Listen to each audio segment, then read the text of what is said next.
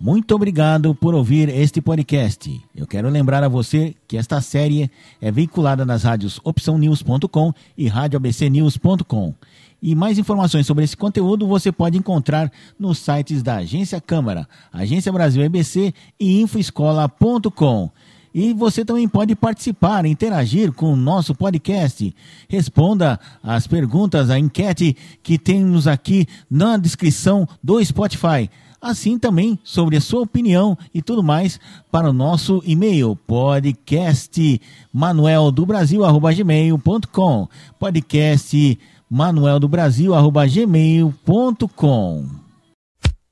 Terra Brasilis Vou cantar tudo de novo? Política e economia nos tempos da Pindaíba.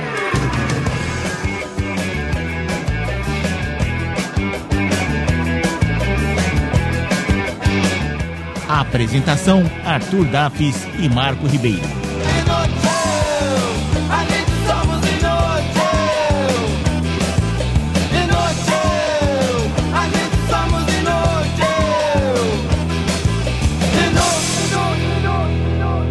Bom dia, boa tarde, boa noite para você que está nos acompanhando aqui no Terra Brasilis, é, contando a história do Brasil do jeito de um jeito que você nunca ouviu, nem viu.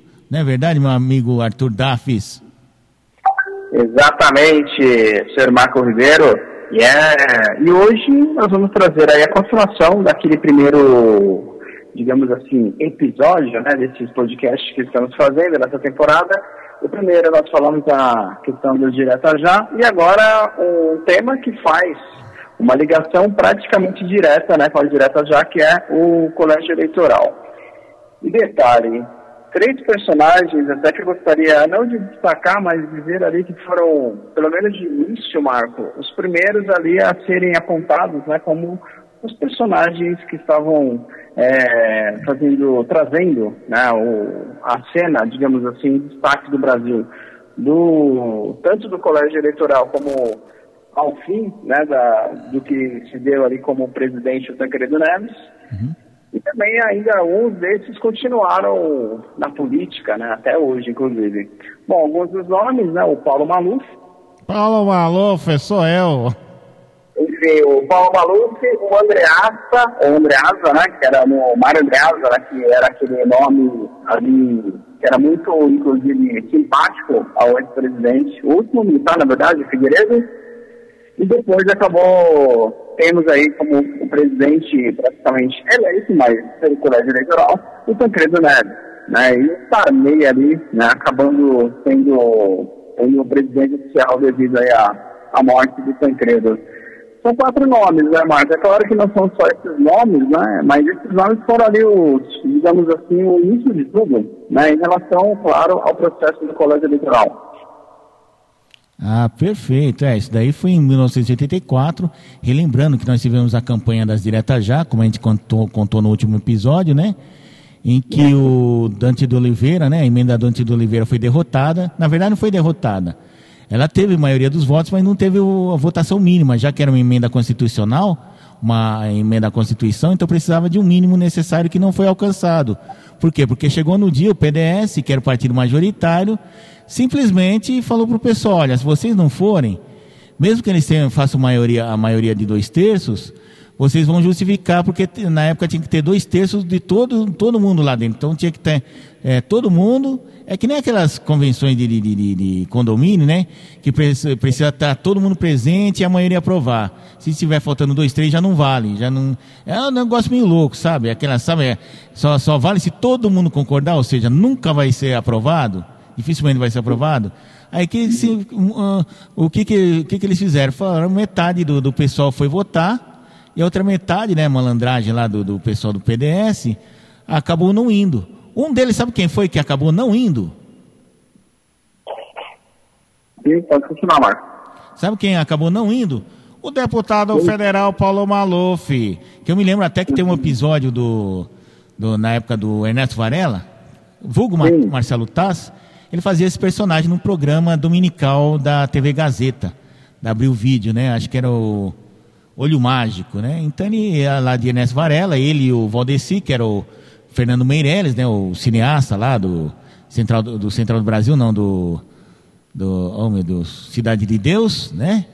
É, Cidade de Deus. renomeado, tal, todo mundo gosta dele e tal, não sei o que, ele era o, o câmera Valdeci. Eles falaram, bom, o deputado Paulo Maluf deu, de- deu entrevista nos jornais dizendo que se ele fosse chamado para ir votar, ele votaria. Aí ele pegou e foi. Nesse dia ele estava em Brasília, Brasília estava em estádio de, de emergência, né? É, quem estava executando era Milton Cruz, então não podia sair nem entrar. Então quem estava dentro podia sair, quem estava fora não podia entrar. Aquelas coisas todas de, de- de regime militar, né? Eles estavam evitando que o pessoal fosse para a rua, para a Praça dos Três Poderes, protestar e quebrar tudo caso não apro- aprovasse emenda. Então baixaram cavalaria, tal, decretaram toque de recolher, tudo. Aí, mas só que o Ernesto Varela foi antes, tudo, né? Fazer matéria. Não, vim fazer matéria aqui, sou andante de Oliveira, um monte de gente foi. Ah, só que enquanto o pessoal estava esperando lá no Congresso, o que, que ele fez? Ele foi até a casa do Paulo Maluf, lá no Lago Sul, uma casa suntuosa, bonita. E ele com aquela cara de pau, né? O personagem, Ernesto Varela com aquela cara de pau, chegou e falou: Não, nós viemos chamar o seu Paulo Maluf para ir até o Congresso lá votar numa emenda que estava chamando ele e tal, não sei o quê. O segurança falou: Ele tá aí? Não, tá aí, tá dormindo ainda. Então pede para acordar ele, que nós vamos levar ele até lá. Nós vamos dar carona para ele na nossa viatura. Aí enrolaram, enrolaram. Obviamente ele não foi, né? Porque ele foi, ele, ele foi instruído, né? Ele, Nabi Abichedi, tantos outros aí do PDS. E no final a emenda acabou não passando. Né? Não, não acabou não, não, não, não passando como a gente é, pôde atestar na, no, no episódio anterior, tá certo? Não, esse é denominado aí, Marco, de não tinha aquele fórum né, parlamentar, né, completo, né, ou seja, né, tem, de integrantes, tem o mínimo, né, de integrantes para votar, não pode, né, tem um fórum completo, né, ou ali você não consegue é, simplesmente aprovar nada, na verdade nem dá para abrir a né, É, entendi. É, mas é aquela, aquele problema de sempre, né?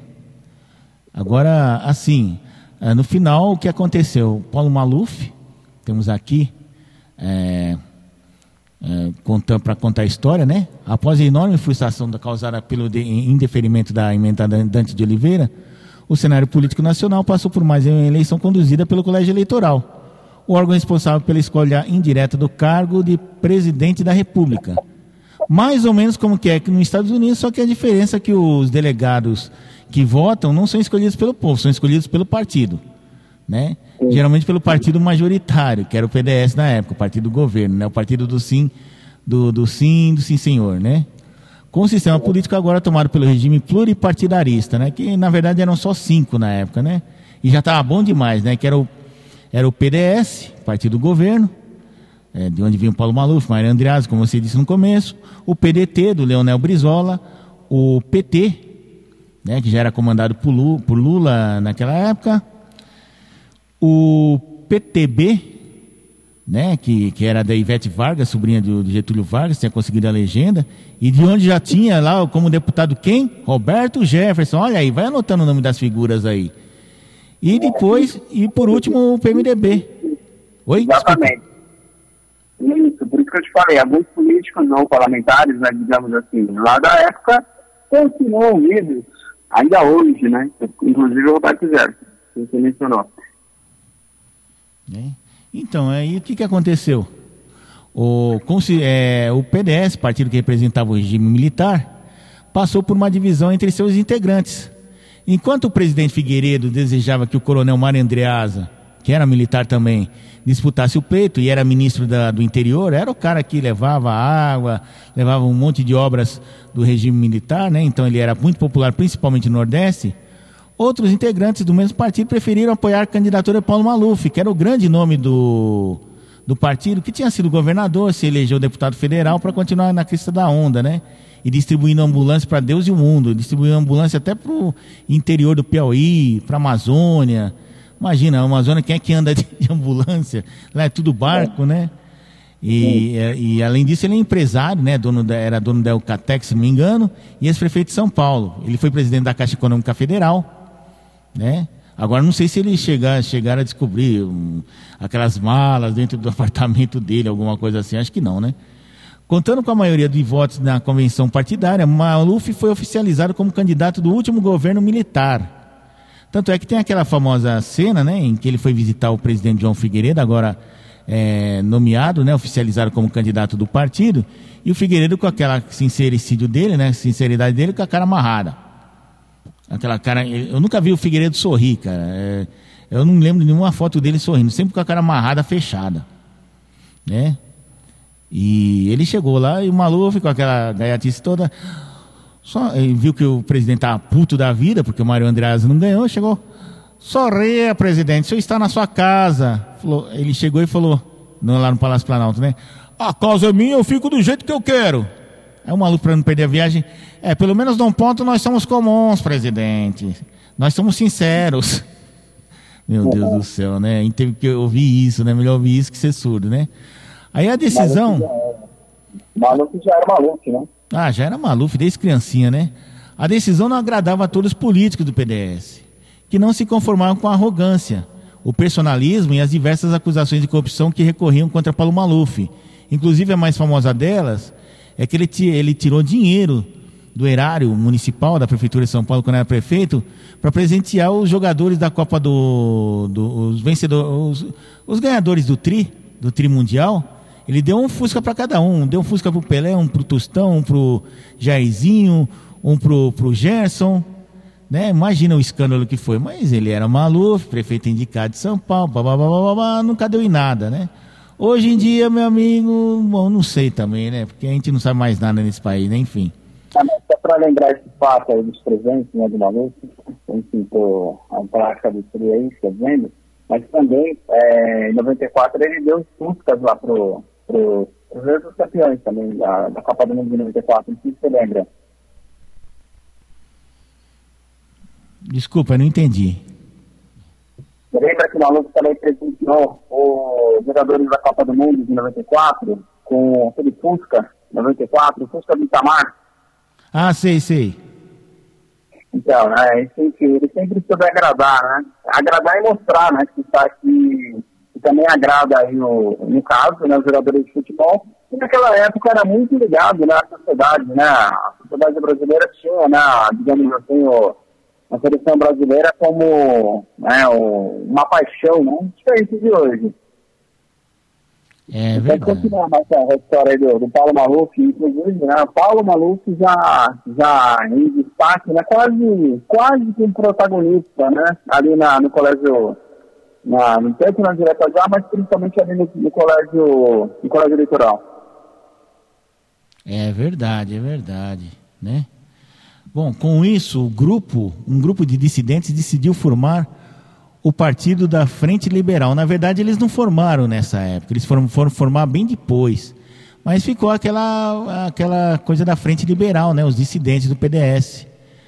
E depois eles fizeram, acho que em 85 mais para frente, 86, eles fizeram o PFL, né, que era o Partido da Frente Liberal, que hoje são os democratas, que logo logo vai virar o quê? Vai virar Unidos do Brasil, Unidos pelo Brasil, alguma coisa assim, vai juntar com o PSL, partido que deu vitória ao Bolsonaro em 2018. É brincadeira, né, rapaz? A gente fica assim espantado. Muito inspirado, né, Marco?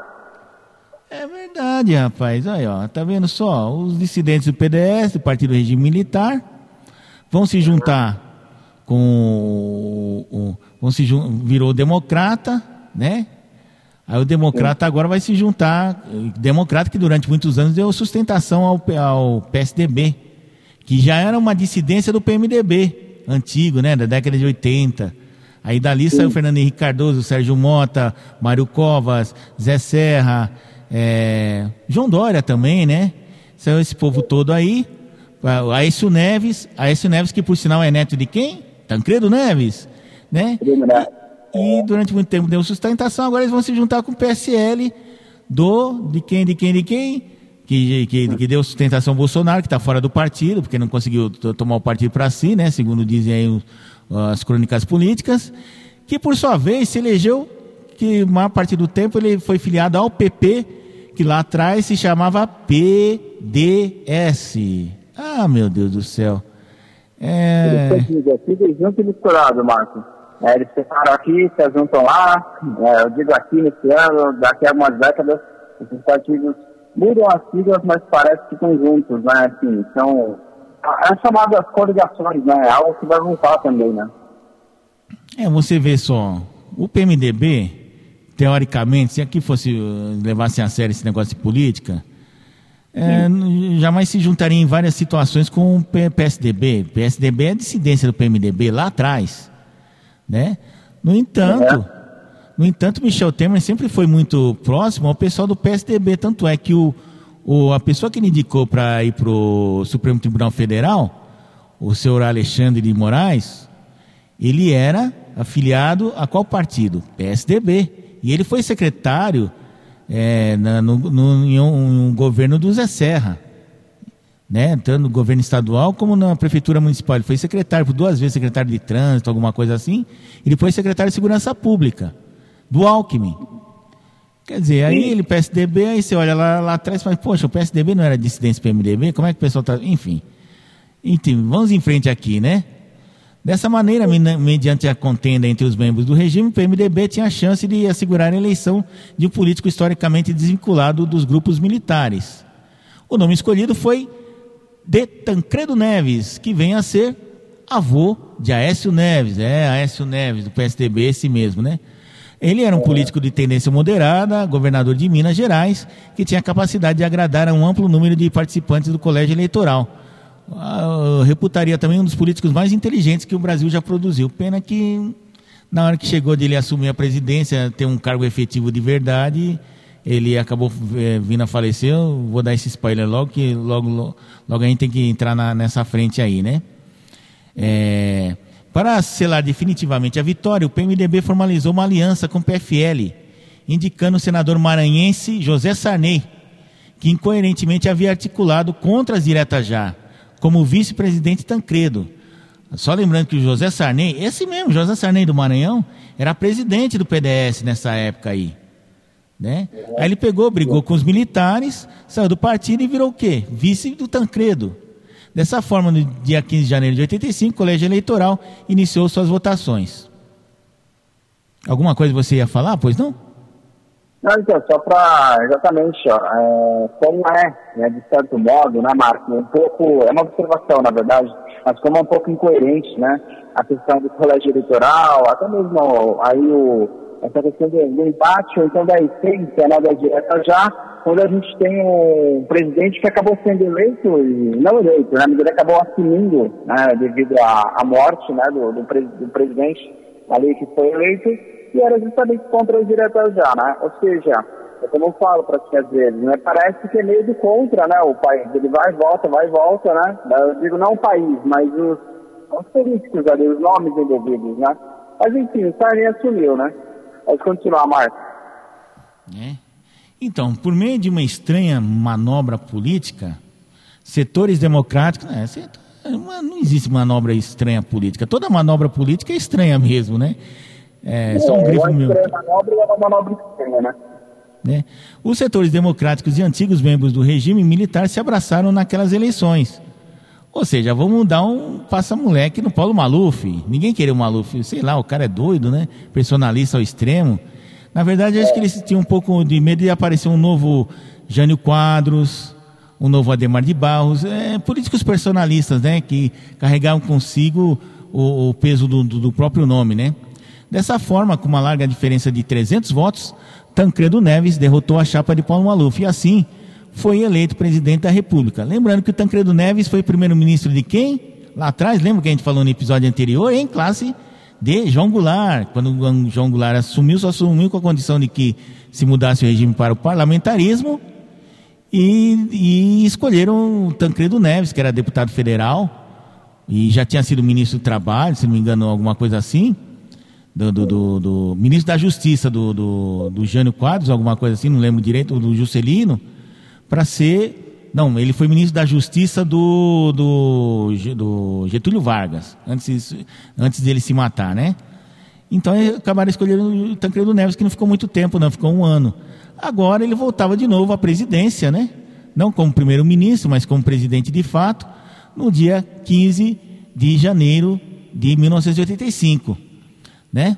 Apesar das estranhas feições desse acontecimento histórico, porque era muito louco, né? Eram os mesmos de sempre ocupando lugares diferentes, um civil voltou ao poder 21 anos após os 21 anos de regime militar no Brasil. Um novo momento de expectativas e discussões se formulavam no país. Tanto é que cunharam o termo Nova República, não é verdade? Exatamente. Até falando um pouquinho do Tancredo, né, que você já, já mencionou, né, Marco? É, com a instalação do regime parlamentarista, né, no Brasil, chegou a ser um regime parlamentarista, né, é, após a renúncia do presidente Jânio Quadros, o Tancredo foi nomeado primeiro-ministro, cargo que ele, que ele ocupou de 61 a 62, né, exatamente dois anos.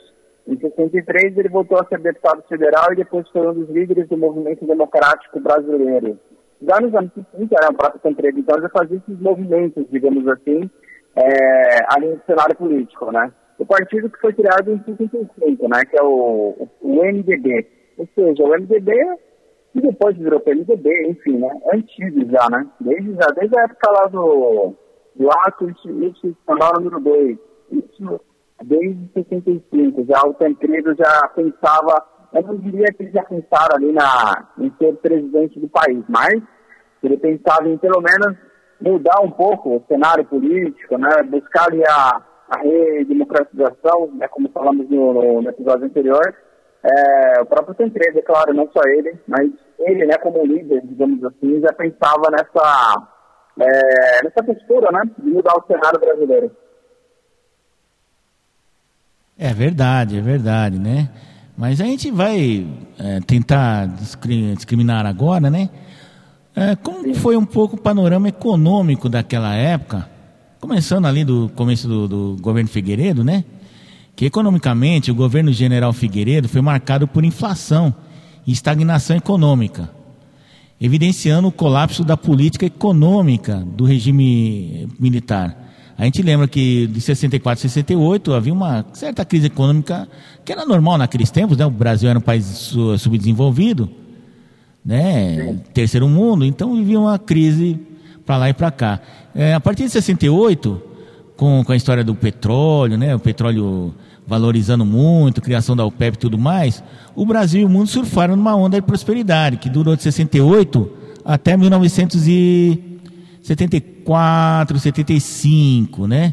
Tanto é que o Lula, sabe o Lula? O ex-presidente Lula, naquela época ele era diretor de sindicato, ele cunhou uma vez, ele até citou uma vez, eh, quando era presidente, que eh, em 1968 eh, era, era uma época tão boa economicamente que ele conseguiu comprar um carro à vista. Né? Ele que era metalúrgico, trabalhava na Vilares aqui de São Bernardo do Campo, ele conseguiu comprar um Fusca à vista lá, ele juntou dinheiro, pegou dinheiro na poupança, conseguiu comprar coisa que nunca mais ninguém conseguiu fazer nos próximos 20 ou 30 anos, né? Principalmente Exatamente. se fosse metalúrgico, né? Tinha que comprar carro usado, aquela coisa toda, se não pegar no, do, do, do, montadora de promoção, né? Como se fazia na Ford naqueles tempos, né? E a evidente, bom, e isso se somou a, aí em 74 começou a, a tal crise do petróleo, que foi de 73 até 79 lá fora, né? Aqui começou a pegar mais em 78, 79, que enquanto a meados da década de 70 não foi tão ruim assim. A inflação estava sob controle, mas claro que não era inflação galopante do tempo de Maurício da Nóbrega, do Collor, ou essa inflaçãozinha que nós temos hoje, né, é, que é pequena, né, que o pessoal diz, oh, 8,5%, nossa, 8,5%, aí o pessoal fala 8,5%. Hoje mesmo tem a previsão da, do próprio Banco Central, né, Teve até entrevista aí pela internet aí com o Roberto o Roberto Roberto Campos Neto, que por sinal é neto do Roberto Campos, que já foi ministro da Fazenda. Olha só, não muda, são sempre os mesmos, né? Parece uma casta, né? E diz é. que a inflação, eles estão prevendo uma inflação de 8,5%, talvez 9%. Poxa, na década de 80, quando batia 8%, ao mês a gente ficava contente. Era ao mês, né? esse daqui é o ano, então tá fácil. É que o pessoal esquece essas coisas, né? E para contornar essa crise, na época do governo Figueiredo, a importação de petróleo foi reduzida e aumentaram-se as prospecções, né? De, de, busca por esse insumo, né? Quer dizer, a Petrobras tentou aumentar a produção. A crise econômica persistiu e a dívida externa chegou ao índice alarmante de 61 bilhões de dólares. Né? Era muito, né? Com a alta da inflação e a paralisação da capacidade produtiva, os movimentos sociais ganharam força. Entre as principais mobilizações teve a greve de 41 dias dos metalúrgicos do ABC Paulista, Isso em 79 e 80. Os líderes do movimento foram presos, entre eles o sindicalista, qual é o nome dele? Companheiro Luiz Inácio Lula da Silva, que depois virou presidente da República, tal, aquela coisa toda, né? Em 81 foi criada a Central Única dos Trabalhadores, que está aí até hoje. É, até falando do contexto, Marco, do, aí dos anos 80, né, ainda, ainda para um crédito aqui, até vou dar para o Felipe Araújo, que é desse, que é do site lá da, da Escola, porém, com olhar para a economia, né? É, ele cita que, é, no que se refere à economia brasileira, durante os anos 80 foram verificadas reduções do PIB, sendo que o crescimento médio era de 7%, na anos 70 isso, né, e caiu para 2% nos anos 80, ou seja, nos anos 70, na década de 70, o PIB crescia em média, né, naquela década, 7%. É, e nos anos 80, a média de crescimento do Brasil era 2%. Então, de fato, né, é muito alto, né? Eu digo o crescimento do PIB. Fora isso, as taxas internacionais de juros causaram grande crescimento na dívida do Brasil com os Estados Unidos, né? E além do aumento do déficit público, ou seja, o Brasil tinha dívida externa e interna, né? O que é um, que é péssimo, né? E a dívida interna seguiu o mesmo caminho, aumentando cada vez mais aí por causa da política fiscal expansionista do governo brasileiro. Ou seja, né, por isso que a moeda nossa, na época, perdeu credibilidade nos anos 80, por isso que tinha aquela questão lá do cruzado cruzeiro, lembra? Cruzado, no, cruzado novo, né? Sim, sim, ah, nós mudamos de moeda ah, umas três, quatro, cinco vezes aí, de, dos anos, final dos anos 60 até o plano real. E cortamos, e cortamos o zero umas 12 vezes aí? Né?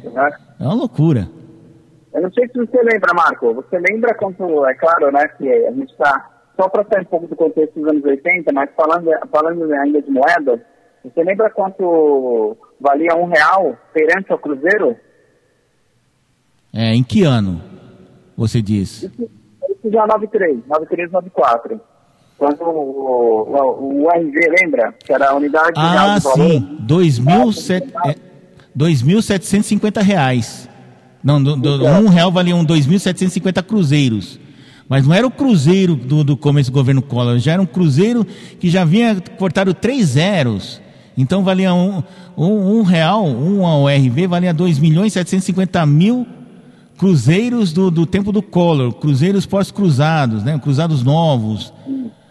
Porque, de- deixa eu ver se eu lembro aqui, se eu acho em algum lugar aqui. Moedas do Brasil, que nós tivemos, vamos ver se eu, se eu acho aqui rapidamente. Uhum, eu estive vendo aqui também o, essa, essa informação. Mas aí a gente vê o, o quanto que o, o- os anos 80, na verdade, ele teve dois retratos bem fortes, né, Marco? Tanto a questão da, da redem- redemocratização, que aí sim a questão do colégio eleitoral, né, que foi, eu não diria o termômetro, mas foi uma das ferramentas, né, para chegar a esse patamar é, de um Brasil, digamos assim, democrático, né, como diz ali o, o Jânio Quadros no final, que ele, diz- ele mencionou que o, o Tancredo Neves deixou um legado, né, o grande legado, que era o, o Brasil, um dos países mais democratas, democratas do mundo, né, democráticos, aliás, né, do mundo. Enfim, e outro cenário que eu acho que também acabou até mesmo contribuindo né, para essa questão do vereador, depois do, do colégio eleitoral, e depois também a eleição do Collor, foi justamente ano de 80 economicamente péssimo para o Brasil, né? Tanto que é considerado por alguns, por alguns economistas como uma década perdida, né? Olhando para a economia. Ah, então. Ó, eu descobri aqui uma lista de moedas brasileiras desde o tempo do da Brasil Colônia. Então, eh, nós tivemos o, a moeda de réis, né? Que durou, deixa eu ver se tem um período aqui, do período colonial até outubro de 1833, 303 anos. Né? E aqui tem vários tipos de moedas. Então, tinha- cédula de 20, 40, 80, 100, até de 2 mil réis. As moedas, a moeda tinha bastante, viu? Moeda tinha 500, 500 réis, mil réis, dois mil réis, cinco mil réis, até, até um milhão de réis apareceu nesse período.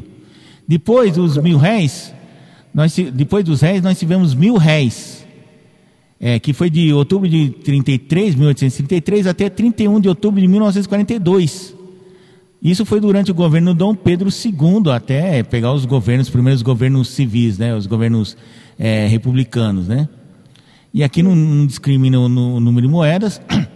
Aí em 1942, perdão, 1942 surgiu a primeira versão do Cruzeiro, o primeiro Cruzeiro, né?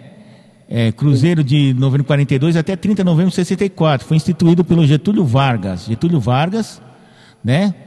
E tinha um, um, um, em que um cruzeiro valia é, mil réis, né? Por isso que você vê um, umas pessoas mais antigas falavam, ah, isso daqui custa 20 mil réis, pô, a passagem estou pagando 5 mil réis, é, é costume daquela época, né? Pelo menos na década de 80 a gente ouvia um pessoal mais antigo falar assim, né?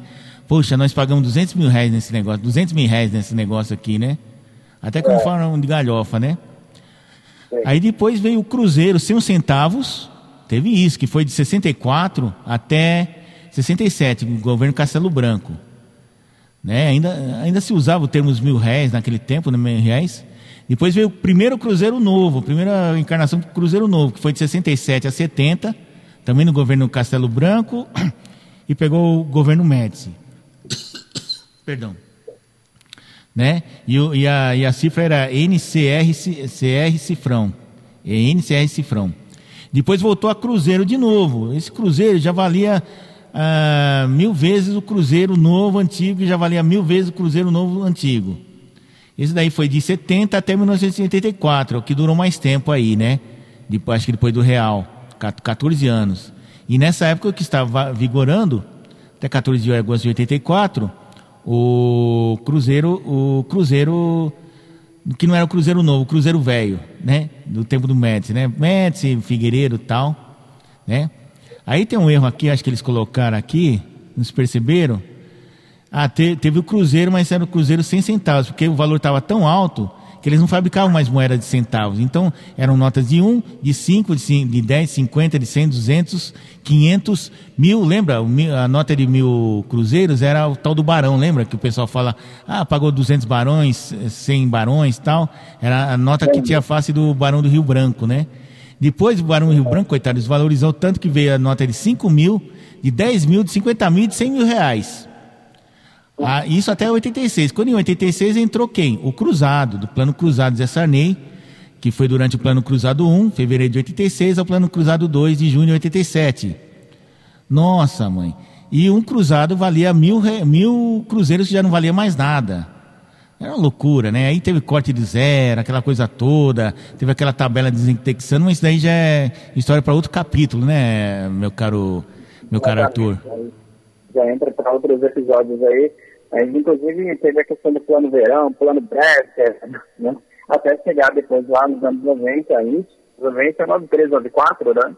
já com o Carlos Henrique ali como ministro né, da, da Fazenda, né? mas ainda com o Temar Franco no governo, pensando no plano real, né, que ele chamava de plano real e, e que era o RG né, da época. O que é real hoje, né? o que é a nossa moeda hoje. Mas é, por que trazer dessa questão econômica, né, Marco? Eu acho que isso daí também, essa parte econômica, né, a questão do enfraquecimento da moeda, é, a dívida pública interna e externa do, do, país, além dos poucos avanços, né, que o Brasil não tinha muito avanço, né, naqueles é, acordos comerciais, né, principalmente é, com os Estados Unidos, né, que era um dos países ali que fazia frente, né, a ao cenário econômico do, do mundo. Era Estados Unidos na época e também, a, naquela época, a União Soviética, né? Enfim. Então, eu acredito que, devido ao, Brasil ter uma, uma, não ter, né, ter, aliás, ter um enfraquecimento é, muito destacado na sua economia, isso foi um termômetro também para os militares também começar a olhar, né, o governo militar a olhar, né, e tentar entregar, né, ó, entrega o governo para o civil e aí, né, vocês continuam esse, ou tentam mudar, né, de alguma forma, o cenário da economia. Penso que isso foi o termômetro, hein, Marco? Ou você acha que houve outras vertentes, digamos assim, para essa mudança de cenário na, na, na, política brasileira naquela época, anos 80? É, o que acaba determinando se o regime para ou continua é sempre a economia, né? Porque, assim, quando a economia está em crise, a gente passa por um grande aperto financeiro, alguma situação excepcional, a tendência do povo é sempre protestar e não dar mais confiança a quem está no poder. Foi o que aconteceu. Por que, que o movimento das diretas já tomou um vulto tão grande? Porque o pessoal diferentemente do que possa pensar a turma que não viveu aquela época, vivia, vivia numa grande crise. Diferente da de hoje, por exemplo. Naquele tempo, o desemprego não era tão alto, mas a inflação era altíssima. Você comprava um negócio hoje, se fosse comprar dali uma semana, você não conseguia comprar, precisava de mais dinheiro para comprar qualquer coisa que fosse. Então, quem era mais pobre sofria mais, porque tinha menos dinheiro e não tinha como se proteger, porque não sobrava dinheiro, por exemplo, para colocar nem sequer na caderneta de poupança, que era um investimento mais seguro, porque além de render juros, é, rendia correção monetária, que é um artifício que eles inventaram para a moeda não perder o valor assim tão automaticamente, né? Então, os 100 reais hoje, daqui a dois meses, valia, continuava valendo os 100 reais, mas só que com, com, só que com um valor maior, né? Então, 100 reais tinha virado 130, mas tinha um valor de poder de compra de 100 reais. É um, é um cálculo meio complexo que eu nunca entendi direito, mas é mais ou menos isso. Então, inventaram a correção monetária, que na verdade era um artifício, só para dizer que a moeda não desvalorizava tanto, mas você via que não desvalorizava nada, porque de tanto desvalorizar, ó, quantas moedas, quantos zeros perderam ao longo do tempo, né? Um real vale, um cruzeiro vale 100, 100 cruzeiros antigos, depois cruzeiros novos, né? vai perdendo valor, né? Tanto é que se você pegar uma moeda, um, achar uma, uma moeda de cruzeiro novo, cruzado, não, cruzado veio depois, né? De cruzeiro novo, ela só vai ter valor pelo, pelo, pelo, pela importância histórica, né? Para o numismata, talvez pe- pela raridade, né? Como um disco antigo, um disco raro, um livro raro. Ou quanto que vale essa nota aqui? Para o numismata, né? O cara que estuda moeda, essas coisas, talvez valha aí 100 reais, 200 reais, 500 reais, que nem um disco antigo LP, né? Pela raridade, mas assim, valor de compra é zero, não tem nem, não tem, não dá nem para imaginar o que, que não dá para comprar com isso daí. E é o que acontece, por exemplo, na Venezuela, né, Arthur? Que o pessoal está numa crise muito grande, a inflação é altíssima, e o cara precisa de um caminhão de dinheiro para comprar um pote de margarina. Se é que consegue comprar, né? Não, inclusive lá na Venezuela para comprar sabonete, papel higiênico, enfim, né? Produtos então de limpeza se tornou algo de luxo né, na, naquele país, infelizmente, né? E muito, é, e muito decorrência da, da própria inflação, né? Que acabou perdendo o governo, né? O local lá perdeu o controle. Na verdade, o, o lá, o Maduro, né? Perdeu o controle. E aí, óbvio, né? Quem, quem paga sempre, né, Marcos? É a população mais pobre, né? É o, a sociedade mais pobre de classe média para baixo, né? Então, o que ocorre na Venezuela hoje, talvez em relação à economia, né? Cenário economia, é como estava o Brasil, assim, talvez piora as coisas na Venezuela, penso eu, né? Mas é o que ocorria, assim, de certo modo, o cenário econômico né, do Brasil nos anos 80. E você sabe, né, segundo as leis da economia, você sabe que um país chegou ao fundo do poço quando o pessoal deixa de usar a própria moeda, a moeda circulante, para usar dólar, pagar as coisas em dólar.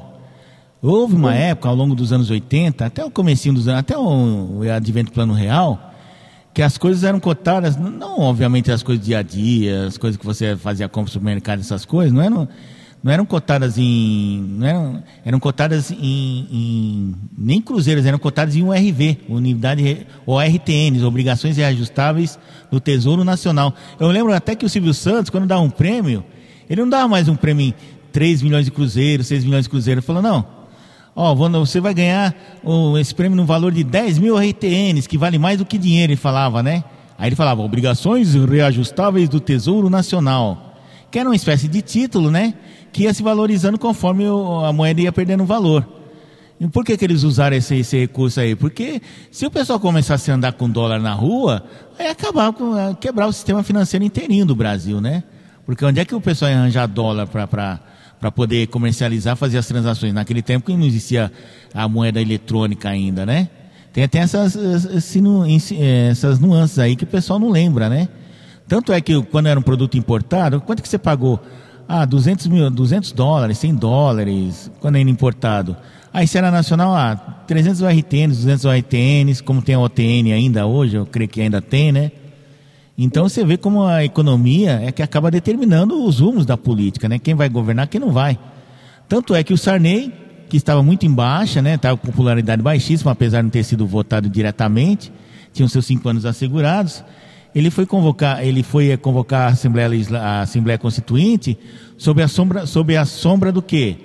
Sobre a sombra do plano cruzado, que num primeiro momento deu certo, congelou os preços, parou com a inflação galopante, mas só que eles não fizeram os ajustes que tinham que fazer, né? Ou seja, diminuir o tamanho da máquina pública, ajustar as contas nacionais, diminuir a dívida, tal, aquela coisa toda. E no final o plano cruzado deu aquele efeito rebote. Né? Quer dizer, saiu pior que a emenda. Antes não tivesse feito nada e tivesse inflação galopante. Que depois, quando veio o plano, veio o plano cruzado 1, que, que foi uma maravilha, a gente experimentou um período de, de, de estabilidade econômica como nunca havia se visto no, no Brasil. Só que teve um problema hum, que o plano cruzado, o plano real, não teve, que foi o desabastecimento. Por quê? Todo mundo tinha dinheiro, mas não tinha produto para comprar. Então todo mundo tinha dinheiro para comprar carne agora, carne de primeira, carne de segunda, carne boa. Mas tudo bem, cadê a carne boa? Começou o desabastecimento, nisso daí o plano cruzado começou a ruir. Por quê? Pensaram só na, na, na, na, na moeda, na questão moeda, mas não pensaram no, no outro lado da ponta, que era a questão do, do, do produto, da produção, que a produção estava muito aquém do que o pessoal podia comprar. E naquele tempo não se podia importar, né? A importação ainda era meio truncada. E se eles importassem, o que que fazia? Importasse, todo mundo começava a comprar, voltava a inflação. Aí o que, que eles fizeram? Plano Cruzado 2, cortaram a moeda aqui, mexeram ali, e foi pior ainda. Aí a inflação voltou com mais força aí, né? Sabe aquele, aquela doença mal curada, que você não cura direito, né? Que você toma um bezetacil, toma uma penicilina, aí você não cura direito, não mata de vez. Aí quando vem o, os anticorpos das bactérias, eles vêm mais resistentes ainda.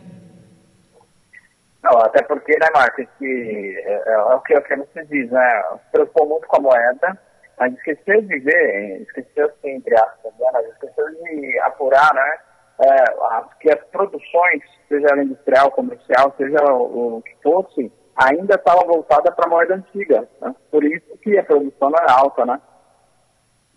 E assim, a produção industrial sempre foi cotada em dólar. Então você comprava insumos importados para fabricar seja lá fosse que fosse, era em dólar. Era em dólar. Então, ah, tudo bem, mas você quando você exportava, exportava e conseguia muitos dólares, né? Mas só que você também gastava em dólar. Então você importava insumos é, lá de fora para poder produzir aqui, manufaturados, como por exemplo aço, no caso do trigo fazer o pão, era cotado em dólar. Então quando o dólar subia, encarecia a produção. Aí na hora que você vender para o mercado interno, tem que vender mais caro, isso daí, mais caro. Aí você alimentava a inflação. Aí na hora de exportar você conseguiu o dinheiro, mas só que o dinheiro que você ganhava ali, porque você vendia em dólar, vinha um montão de dinheiro para cá, uh, não adiantava nada porque o dinheiro estava desvalorizado. É o que acontece até hoje, mais ou menos, só que não, não tão grave como é acontecia antigamente, na década de 80 principalmente, né? E aí eu acho que até teve um divisor de águas, pelo menos no sentido de tentar mudar esse cenário, foi quando o Collor, né, ele abriu lá para a política de, eh, de produção internacional, né, na verdade ele abriu também para é, para comércio exterior, né, ou seja, trouxe né, coisas de fora para cá, né. Acho que isso, mudou um pouco o cenário, né, o que de certo modo fez com que mudasse não só o cenário econômico, né, Marco, mas também o próprio comportamento, né, da sociedade, né, quando você que foi permitido, né, é, importação, né, para cá, né, de produtos é, industrializados, porém de, de outros do resto do mundo, né, digamos assim, né, não só aqui do Brasil, né, foi as situações mudaram, a economia mudou, até os acordos, né, foram mudados, alterados ali, os acordos econômicos, né, de exportação, né, ao contrário, de lá para cá, né, do, fora do país para nós, para o Brasil. Depois chegou a era, inclusive a era da informática, né, ficou mais forte aqui, né, no nosso país. É, na verdade, o que, que acontecia? Os militares, é, diferentemente do que é hoje, não sei, talvez, e eles eram tão protecionistas quanto o, o pessoal da esquerda, quanto o governo Lula. Então, o que, que eles fizeram? Eles fecharam o mercado, né? Não, vamos, pro, vamos produzir tudo que a gente puder aqui no Brasil. E o que sobrar de excedente a gente vende lá para fora. Mais ou menos o pensamento de, do pessoal da esquerda, né? Só que eles não eram de esquerda, mas pensavam nisso daí. Falou, não, se a gente ficava importando, importando, importando, a gente não vai fabricar nada aqui, não vai gerar emprego. De certa forma, eles tinham uma certa razão. Só que eles não. Mas só que para fazer isso, você tinha que estabilizar a moeda. Coisa que eles nunca conseguiram, só foram conseguir em 94 com o plano real que foi o ápice de várias normas medidas que foram tomadas ao longo dos anos 70 e 80, né? Não foi, não foi assim, plano real chegou, bolou, tá tudo certo, já vinha vindo tomando algumas atitudes e só conseguiram fazer isso. Mas você só pode fazer isso, ó, nós vamos aumentar a produção nacional, produzir bastante para consumo interno que sobrar para exportação, se você tem uma moeda estabilizada. Então tudo é interligado, entendeu?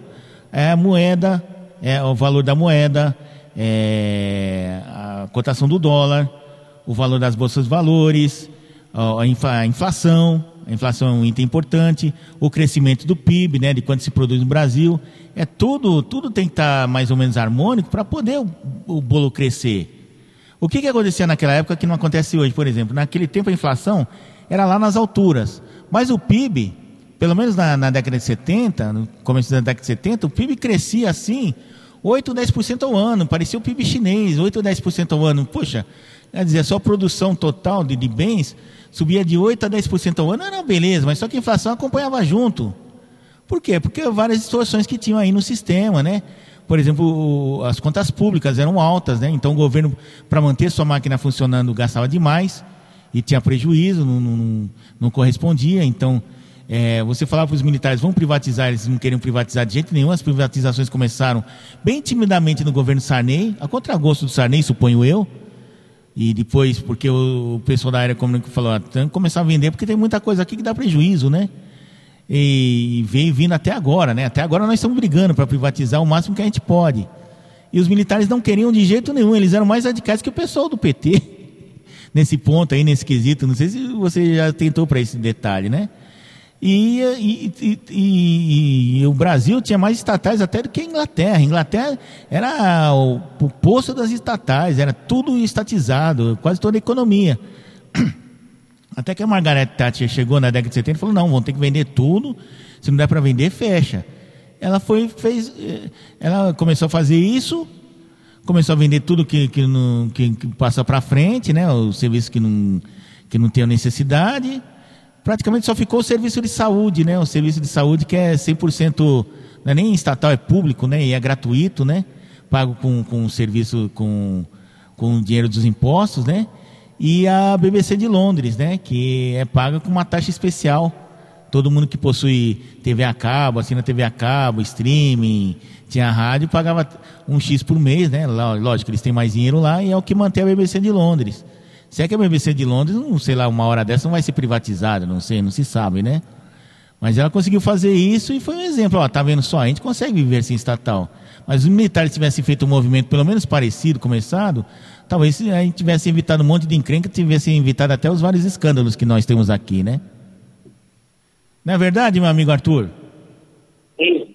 Então, é verdade. Não, em detalhe, é o, é o que você falou, viu, Marco? E é, faltou, é, faltou não, o que o Brasil teve muito, inclusive nas épocas militares, mas também ainda na ali, 80, né, e também, acredito que para cá também, né, para nossa uma máquina pública muito inchada, né, cara, inchada, e é claro, onde você tem muitas estatais, é, mais gastos né, do, que, é, do que lucros, né, entre aspas, né, ou seja, gastos de transação.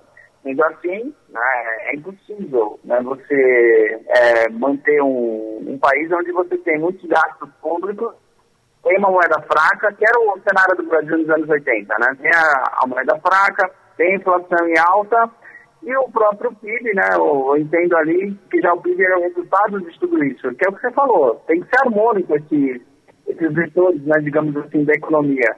Porque se não for harmônico, não há país que aguente. Até você mencionou agora há pouco de um país, de alguns países, né? O país que não usa sua própria moeda acaba utilizando o dólar, né? Como ainda é hoje.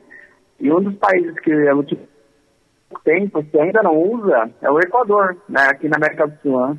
Ou seja, eh, e quando você usa uma moeda de um país, de outro país, né? No caso o dólar, você nunca tem uma perspectiva da, de uma melhora, ou seja, de uma, é, de uma economia independente e, e, não só independente, mas até mesmo de desenvolvimento da sua própria economia. Sendo assim, você fica né, dependendo daquela moeda que você utiliza, que é o, um dos países que utiliza, ou até pouco tempo estava utilizando, é, moeda norte-americana era, era o Equador, né, aqui na América do Sul. Então, assim, é o que você disse. É, se não for harmônico, esses vetores aí da economia, seria inflação, a própria questão da moeda, o gasto, né, também é, da dívida pública tem que ser equilibrado, né, o, e também da dívida externa, caso o país tenha, né, o Brasil também sempre, é, por esses anos todos, inclusive esse que a gente está mencionando, que é a questão do cenário dos anos 80, o Brasil tinha uma dívida pública também externa, né, então é, tudo isso, se não tiver o equilíbrio, é, a, a, a, questão da, da economia se desenvolver no país é, é praticamente, eu diria. O Brasil aprendeu, Marco, com essa questão da, da do, é, primeiramente, com esse termômetro da economia né, dos anos 80 e também aliado aí a esse movimento da rede, é, redemocratização, Aprendeu com isso ou ainda precisa aprender muito? Tanto a sociedade como a própria classe política. É, você diz economicamente? É, também. Até porque aquela geração dos anos 80 ainda está presente, né? É, nós éramos jovens, né, jovenzinhos, né, se não crianças. Mas aquela geração está presente ainda hoje, né? É, o que a gente percebe, né, o que é o meu grande temor, é que o pessoal que é a favor das privatizações, um Estado mais enxuto, é justamente aquela geração que era moleque, como a gente, que era um pouquinho mais jovem, e que viu que é um país com hiperinflação. Hiperinflação galopante e o PIB produção pequena, sabe? Com limitações para produzir, você vendo toda hora subir. Essa nova geração sei lá, dos 35 anos para baixo, não tem noção do que é isso. Então eles acham que é tudo festa, não. Vamos fazer como era feito no, no, no, nos governos anteriores ao governo atual, né? E não é verdade. Aquilo lá foi um, um, truque de ilusão, foi um truque de mandrake, aquilo lá. Aquele negócio de aumentar o crédito, vamos, vamos comprar o crédito, vamos comprar como se não houvesse amanhã. E depois estourou no que estourou bem no segundo governo Dilma. E nós estamos pagando até hoje sobre essa insolvência. Fora a questão da corrupção, da roubalheira porque a corrupção e a roubalheira que nós verificamos aí nos últimos 15, 20 anos acabou contribuindo para que o Estado ficasse enorme, pesado, caro. E agora que você quer fazer políticas públicas, assistência social, o governo quer fazer isso, aquilo, quer ao mesmo tempo incentivar, injetar dinheiro na economia, fica difícil, porque o dinheiro está todo contado. Você vê agora que o. Qual é a preocupação do Paulo Guedes agora? São, são os meteoros que eles chamam de meteoros precatórios, né? Porque são, são dívidas antigas, né? Que o governo saiu desapropriando de, a torta e a direito, não se sabe para quê, para fazer obras às vezes faraônicas, e que agora chegou a cobrança. Agora tem que pagar o pessoal, senão o negócio vai ficar em insolvência. Como é que fica? Mas só que o dinheiro que eles estão cobrando, e é justo esse dinheiro, ninguém está dizendo o contrário, se o governo der tudo isso daí, o governo não faz mais nada. Vai pagar o precatório e vai fazer o quê? Vai ficar zerado? Né? Então, por isso que está essa briga toda da, dele. Ele foi falar com o presidente supremo Luiz Fux. Falou: o que vocês acertarem lá com o Congresso, eu, eu endosso embaixo. Vou tentar segurar aqui dentro, dentro que é possível, dentro da Constituição. Aí eles estão coçando a cabeça há duas semanas para ver que, que, solução eles dão aí para os 90 bilhões precatórios. Que é o dinheiro justamente que o, que o governo tem para trabalhar poder trabalhar, fornecer o Bolsa, o novo Bolsa Brasil, ver se aumenta um pouquinho mais, né? Para o pessoal que precisa, tomara que consiga e ainda tem um dinheiro para poder investir. Investir em infraestrutura, investir em, em parcerias públicas privadas, leilões e tal, que é o dinheiro que tem. Mas só que aí o pessoal do Congresso tem a tal das emendas parlamentares, vai ter que abrir mão de parte delas. E aí? Então é isso que a gente tem que aprender, tem que ter mais responsabilidade com, com, com o dinheiro. E o Brasil está aprendendo nesse governo, já começou no governo anterior, do Michel Temer, eu digo, né? que, que o dinheiro é finito, o dinheiro finito é curto, os recursos são muitos, mas o dinheiro que vai para o erário é finito. Por quê? Porque depende da produção. Se o PIB, se a gente não produz, se o país não produz recursos suficientes para gerar impostos que mantêm a máquina do Estado e tudo mais, que o Estado precisa é, manter economicamente, a coisa vai ficar inviável. Né? Sim. Não, é, é, é, é, isso que você falou mesmo, Marco. É, desde, o, desde o início né, desse, desse episódio, quando a gente mencionou lá no início lá, a questão dos nomes né, do, do colégio eleitoral, né, lembra né, que falamos Maluf e tal, enfim. E, e depois a gente teve que é, entrar nesse, nessa seara, né, digamos assim, do, da economia, da moeda, da economia, da inflação, para explicar né, o porquê né, dessa transformação ali do cenário político brasileiro e como é hoje, né? E de fato ainda é hoje. Tanto que, se analisarmos, é claro que isso vai ficar para um outro episódio. É, talvez até para uma outra temporada. Mas assim, se a gente analisar o porquê que a Dilma caiu, né? Também, né? Também por isso, mas por que ela caiu naquele impeachment? Foi justamente porque a economia do Brasil estava em baixa, de novo, né? Lá embaixo, né? Então a, é. a Dilma e o Collor também, né? Que o Collor, na época do Collor, do impeachment do Collor, a economia não estava, estava um pandemônio parecido com o da Dilma, né? A economia estava fora de controle. Sim, o Collor bem lembrado. Inclusive, a gente vai acabar deixando para um outro episódio também. Mas o, aí até para te questionar, Marco, você que é um especialista, pelo menos no cenário político, né, da, da, dos anos 80 para cá, o, o Itamar Franco ele conseguiu, de certo modo, é, não corrigir, mas de certo modo preparar né, o plano real, né, com o Fernando Henrique na época, né, como ministro. É, na verdade, Itamar Franco não preparou o plano real, ele teve que implantar o plano real.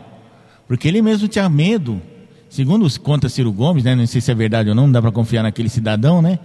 O pessoal Sim. tava meio com medo. Itamar, vamos investir, falando, não, mas ele tinha medo, ele tinha medo que o plano real fosse o novo plano, plano cruzado, entendeu? Falou, Sim. pô, nós vamos implantar isso daqui, no começo vai dar certo, e depois? E o, e o, e o segundo tempo, o que, que vai acontecer? Será que vai, vai, vai, vai ser pior que o governo Sarney? Se, se acontecer isso, o pessoal mata a gente, lincha a gente. Como quase linchou, linchou entre aspas, né? O Sarney no, no, no, no segundo mandato. Quer dizer, ó a situação de 87, né? Que ele implantou o Plano Cruzado 2, a coisa não melhorou, piorou ainda mais, voltou a hiperinflação com tudo, né? Com, com, com, com os gatilhos que, que aumentavam a hiperinflação. E o- a popularidade do Sarney foi lá no pé e o pessoal lá no- em Brasília tentando montar uma nova constituinte. Imagina uma situação calamitosa. Tanto é que na época da constituinte, quando foi promulgada, a gente vivia a pior inflação, a pior situação econômica de todos os tempos até então. Tanto é que tem uma capa famosa da, da, da saudosa revista Isto é Dinheiro, não, Isto é, Isto é Senhor, que era dirigido pelo Mino Carta, né? Bons tempos da revista Isto é. Hoje em dia, coitada, tá qualquer coisa, Deu- deu- que Deus a tenha, né? Que, que, foi, que foi assim um, um- uma capa de final do ano, que ele chegava assim em 1988, é, 1987, 88, um, um calendário, né? Feliz 1990.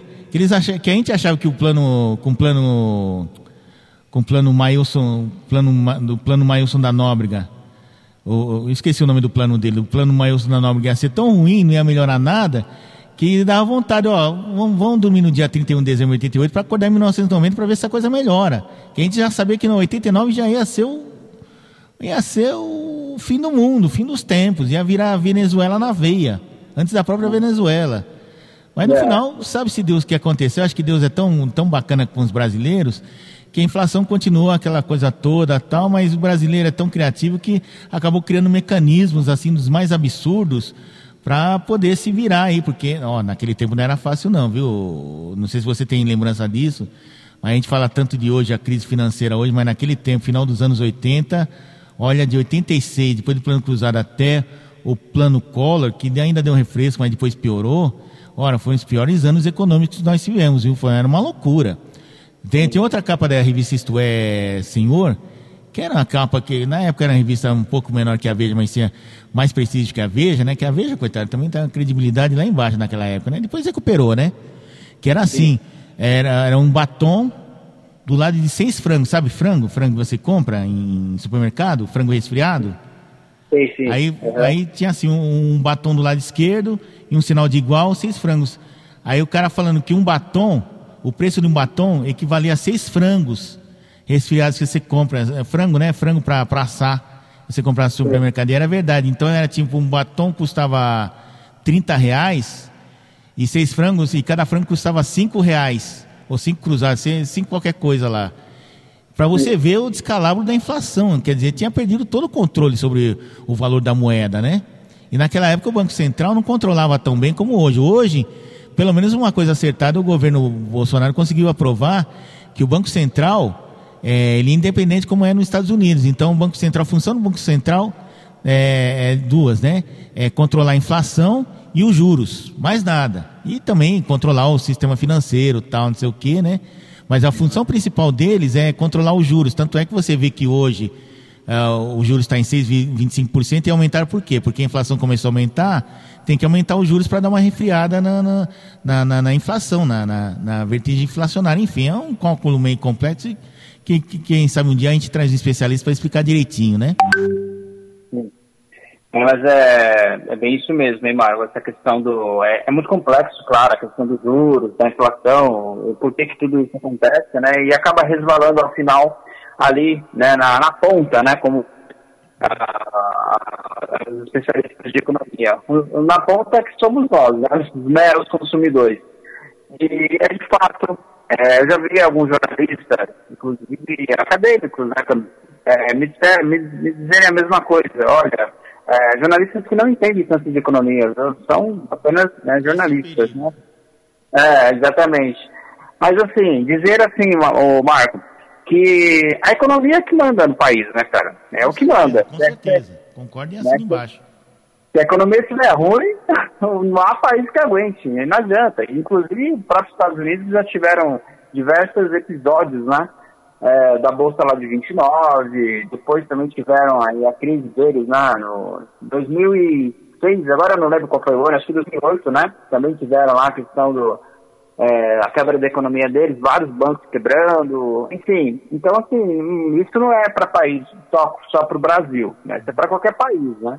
Se a economia vai mal, o país inteiro vai mal e a sociedade, infelizmente, a sociedade de classe média para baixo é que sente mais, né? Infelizmente.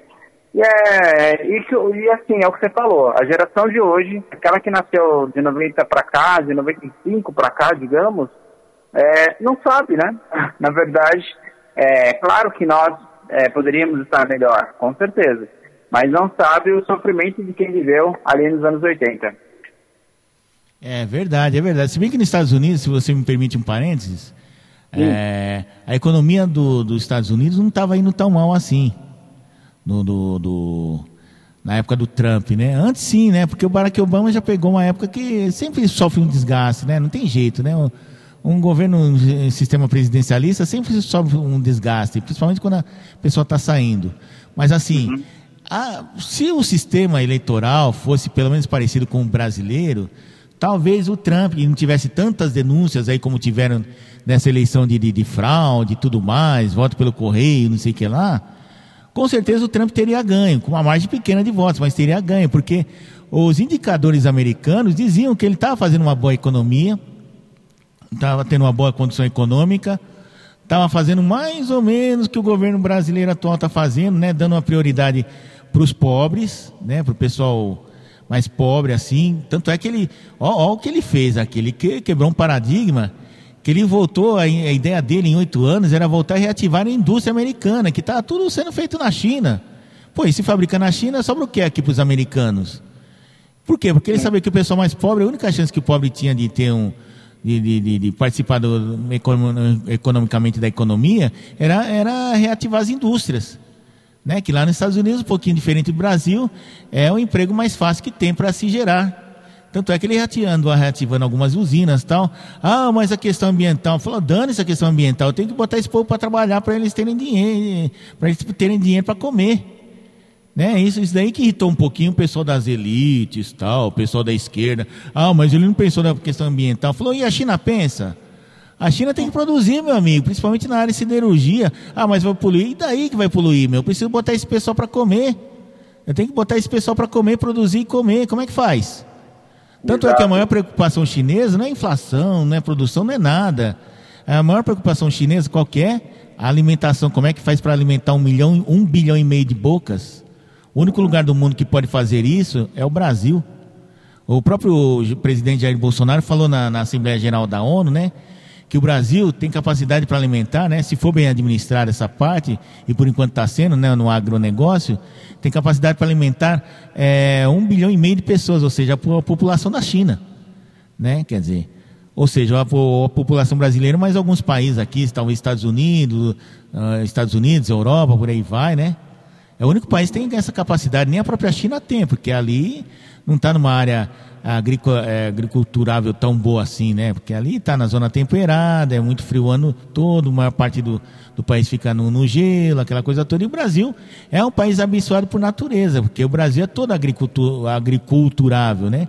Desde o sul do país, que tem um clima mais temperado, onde pode se eh, plantar uva, plantar eh, eh, trigo, né? Que a gente não tem, produz, mas não é o suficiente até aqui na região su, su- su- su- sudeste, né? No Paraná, que tem a tal da terra roxa. No, no Pantanal, imagina, a gente está plantando. Tem, tem algumas culturas no Pantanal. No Cerrado, pô, Cerrado é quase um deserto, é uma savana brasileira. E está se plantando muito lá, a nova a fronteira agrícola brasileira. E no, e no Amazonas também, parte do Amazonas, né? Ali na beirada do Amazonas, que no próprio Amazonas não dá para plantar nada, né? A não Não, é. fa- fazer algum tipo de eh, exploração vegetal. E no Nordeste, Nordeste que é o semiárido, é quase o Saara brasileiro, né? Ah, Por isso que chama semiárido. E está se plantando, pô, você vê ali na- nas beiras de São Francisco, ali na região de Juazeiro e Petrolina, você olha de avião, pelo menos eu tive essa experiência 20 anos atrás, quando eu fui viajar de avião, sobrevoei Petrolina e Juazeiro, você vê lá um monte de terra seca em volta, aquele amarelo feio que só, né? Rachado, óbvio, a 10 mil metros de altura, e tinha uma faixinha de terra roxinha, verdinha, amarelinha. O que, que era aquilo lá? Plantação de frutas, frutas tropicais, em pleno, em pleno sertão. Então a gente tem que observar isso daí também, né? E, e não é momento. E que, o- e que salvou, muita gente diz isso, né? Inclusive até o presidente fala isso, o ministro diz isso, o Paulo Guedes fala isso, que salvou o Brasil da pandemia. Claro, além da vacinação, tal, não sei o quê, blá, blá, blá, blá, blá, não foi esse dinheiro que mandou para os estados aí, muitas vezes foi mal utilizado, né? Foi usado politicamente. Foi a, a agroindústria. Se a agroindústria tivesse parado, a agro, o agronegócio tivesse parado, ia um monte de gente morrer de fome, aí sim aí estaria numa situação vexatória. O que segurou a economia foi, a agro, foi o agronegócio, que muita gente de esquerda fica demonizando. É, esses, esses, esses, esses latifundiários, não sei o quê. Gra graças a Deus tem latifundiários, que não são nem tão latifundiários assim, como a gente pretende provar assim, numa próxima oportunidade, né? É. Não, e, inclusive o agronegócio no Brasil é forte tanto internamente, mas principalmente fora também. né? Inclusive a gente tem bons eh, acordos comerciais, não tão, não tanto com a Europa, né, que era né, o- um, dos, um dos objetivos, né, fazer aqueles acordos comerciais com a Europa e, e vinha, né, se desenhando para esse objetivo, né, Michael? E com a pandemia acabou mudando o cenário, né? É, mas, mas- com a China o Brasil, mas com a China o Brasil ainda exporta muito para lá, né, para os chineses. É, mas na Europa tem um Inter, você vê, por exemplo, quem é o país que mais mete o pau na, no agronegócio brasileiro? É a França. Por quê? Porque a agricultura francesa, como é um país pequeno e, e muito agrícola, eles têm que subsidiar, porque senão eles, eles quebram. Os agricultores lá, os pequenos, que lá não tem grandes latifúndios, né? Tudo é, minifúndio, vamos dizer assim. E a maioria é tudo na, na questão do vinho, né? Da vinícola, com que é a indústria da, da, da uva tal, né? Principalmente do trigo. E se o governo francês não injetar dinheiro para os caras não quebrarem, é, eles quebram. Por isso tem o subsídio. Por isso que eles viram- por isso que o Macron tem essa política é, tosca aí de ficar dizendo que ah, tá pegando fogo na Amazônia, o Brasil não cuida da Amazônia. O Brasil, em primeiro lugar, a gente não planta quase nada na Amazônia. Lá a questão é desmatamento mesmo. Mas já se sabe que boa parte desse desmatamento é uma coisa cultural, que o índio é a forma que o índio tem para poder plantar, mas não é tão grande assim. Tem muita reserva indígena, então está intocado, né? E a questão da queimada, a queimada é natural. Você já viu o tamanho da Amazônia? É, acontece, é época de seca pega fogo mesmo. Porque a nossa produção mesmo de alimentos, nossa produção principal da agroindústria é Goiás, é o Goiás, que é o Cerrado, né? É Mato Grosso, que é a fronteira do Cerrado com Pantanal, aqui no interior de São Paulo, Paraná, uma parte de Minas e o Nordeste agora. Então a preocupação deles é esse. Só esse pedaço aí, que dá mais ou menos 10%, segundo os dados do INCRA, é que está produzindo toda a alimentação nossa e graças a Deus a gente não entrou em colapso por causa disso. Por causa disso daí. Vai ver, se, vai ver se o Japão tem essa, essa facilidade. Japãozinho, Japão, coitada, é uma ilha rochosa do tamanho do estado de São Paulo que não tem onde- nem onde plantar. Nem, gado de extensão, como a gente gra- é, produz aqui, por que, que o japonês come muito peixe? Primeiro, por causa da, da cu- cultura, né, tradição cultural. Segundo, que eles não têm onde. Onde é que eles vão fazer ah, é, agropecuária extensiva como a nossa, que o cara fica para cima e para baixo, andando com gado tal, não sei o que, como acontece lá no Pantanal? Não tem onde, né? Tem isso daí também. Estados Unidos já teve isso daí, mas só que é, o tipo de agropecuária que eles praticavam era um pouquinho diferente, era aquela mais fechada mesmo, né? Mais para produção de leite também, laticínios, né? Gado de corte, era um pouquinho diferente, né? Era mais para a região do deserto, Texas, tal, que tinha muita terra para o pessoal ficar pastando. Exatamente. É, eu acredito nos Estados Unidos é mais o, digamos assim, o meados dos Estados Unidos para baixo, né? Na região do Texas mesmo, né? Como você falou, né? Até porque o norte dos Estados Unidos aí tem muita questão da geada, né? Do gelo, né? Mesmo. Aí acaba queimando, né? Toda aquela... E, é- são, não é o ano todo, mas boa parte da época é improdutível, né? Praticamente, né, Marco? É verdade, é verdade. É, eu, uma vez eu aprendi, assistindo uma aula do professor, saudoso professor Giovanni Diniz, o Papal, que é, não sei se você lembra da TV Cultura, tinha aqueles programas de vestibular na TV Cultura, de TV Cultura ótimos, por sinal, é pena que não, não voltam mais, que os Estados Unidos, a, a economia dos Estados Unidos, produção agrícola, industrial nos Estados Unidos é toda organizada, então lá tem os, os cinturões. Então nós temos, por exemplo, o, o Fruit Bell. Fruit Bell onde é que fica? Na Flórida. O que, que se faz lá no Fruit Bell? Planta tudo quanto é coisa. Laranja, limão, abacaxi, frutas tropicais, frutas, tudo quanto é jeito. Por quê? Porque o clima favorece, apesar de ter furacões, aquela coisa toda. Né? Lá, aí você vai pro meio oeste americano ali, acho que pro lado do Mississippi, Dakota, que é bem no meio do- dos Estados Unidos, né? Ali, não, minto, é no, no- Mississippi ali, no, no estado do Mississippi, na Geórgia, tem um Cotton Bell. Cotton Bell o que que é? Plantação de algodão. Lembra que a gente ouve na, na, naque- na história do jazz, da música americana, Cotton Bell, plantação de algodão, por quê? Porque o clima favorece. Então, aquela região criou-se uma monocultura só de plantar algodão, algodão de cima a baixo, principalmente ao longo do Mississippi, no meio, ah, no meio leste americano, né, na região mais central, indo para o centro. Aí lá para cima, para o norte, onde o clima já é mais frio, tal, não sei o quê. O que que se criou? A indústria automobilística, né, que eles chamam de eh, alguma coisa eh, steel bell, alguma coisa assim, né? Steel Bell, que, que, que é onde se estabeleceu a indústria americana, né? Metalúrgica, siderúrgica, porque ali eles tinham várias, eh, várias, eh, vários, uma reserva muito grande de, de metais, né? Mais ou menos como é Minas Gerais aqui, e lá se estabeleceu a indústria de transformação metalúrgica, siderúrgica, tudo e tal. Tanto é que Detroit é a capital americana do automóvel, né? À toa, né? E por aí vai, né? Você vê no, no, no Texas a, a agropecuária, junto com, com o petróleo, né? A área do petróleo, oil bell, que eles chamavam, alguma coisa nesse sentido, né? Por quê? Porque ali é onde tão, ainda estão as maiores reservas de petróleo, naquela região do Texas, por ali, perto das montanhas rochosas. E ali dá para, como é a terra muito grande, árida tal, eles plantavam, eles cu- cultivavam gado, né? Gado de, extensivo, né? Apesar de ser um clima seco e tal, mas o americano não se aperta com isso, né? E por aí vai. É, então, é bem isso que você falou. Quando, é, claro que os Estados Unidos, a gente poderia um dia, em algum momento, fazer uma, trazer um, um molde, eu digo, né, da economia deles, né, como que eles pensam economia, até pra gente fazer um comparativo, né, Marco, aqui com a nossa economia, ou então só essa questão aí do, é, da produção econômica, né, como que se dá nisso, né, como que é, é feito isso, é planejado e, de certo modo, depois tem-se os resultados. Mas até fazendo aí uma hum, fazendo um adendo que você falou, graças ao agronegócio o Brasil continua, né? Ele não parou, né? Então o nosso agronegócio é muito forte e acredito que se não fosse a pandemia estaríamos melhor, né? Muito melhor, inclusive economicamente falando, né? Com cenários melhores, né?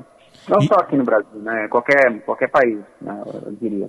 E nós temos uma outra vantagem, viu, Arthur? Sabe qual que é? A nossa grande matriz energética, que é hidrelétrica, é hidráulica. Né? Você vê que hum, existem quedas d'água, né? grandes rios, que podem gerar energia. Tá aí o caso de Itaipu, Furnas, Ilha Solteira, né? Três Marias, Né? Isso daí ajuda bastante. Ah, mas não é todo lugar que tem água, não tem problema. Por exemplo, lá no Nordeste, o regime, de, o regime solar é o ano inteiro, quase não chove no Nordeste. É uma região semiárida, então dá para dá pra você instalar lá uma bela matriz energética à base de energia solar, é, é, é, energia elétrica à base de energia solar, energia solar e eólica. Lembra aquele negócio de estocar o vento?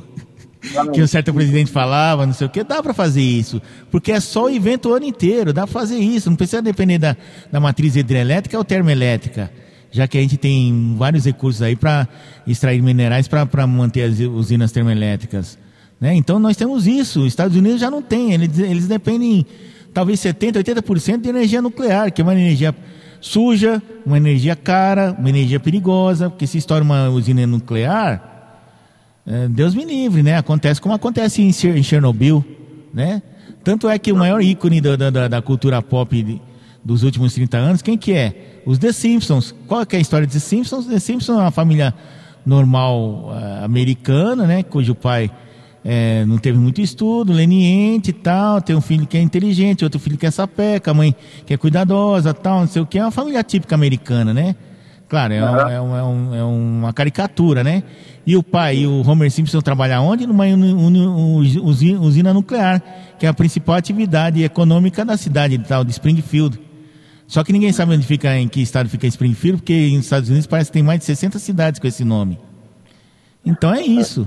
Né? Você vê só como a, a cultura, às vezes você presta atenção, você vê, anota alguns dados da realidade do, do, do da cultura americana, né? do povo americano. É, mas eu, e aí, até para encerrar aí, Marco, né, um tom de provocação também, mas aí o problema é a nossa Amazônia, é claro, né? Que não é bem cuidado. Marco, isso, né? Encerramos mais um episódio. É, próxima semana, né? Já que nós falamos do, da eleição aqui, nós vamos contar dos primeiros anos Sarney da Nova República, né?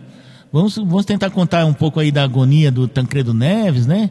Que era para tomar posse no dia 15 de março, acabou sendo hospitalizado e foi morrer um mês depois, no dia 21 Sim. de abril, e foi aquela coisa toda, foi um período de muita incerteza, né? A gente não sabia se ia voltar o que era antes. É, ficou meio com medo, né? Pô, mas será que os militares vão tomar o poder de volta? Não vai? E a inflação como é que fica? Ó, foi um período de muita incerteza, viu, meu? Foi, foi, foi, um, foi um período terrível, assim, né? Psicologicamente falando, porque a gente tinha um presidente eleito, primeiro presidente eleito civil, depois de muitos anos, estava doente e a gente não sabia se ia tomar posse ou não. Acabou falecendo e agora? E veio a interrogação, e agora com o Sarney? O que, que vai ser de nós? Justamente o Sarney que, que as diretas já, né? O movimento das diretas, né? É bem, bem interessante esse capítulo e essa parte, hein, Marco? Para a gente já abordar no próximo episódio, na, na, na próxima semana.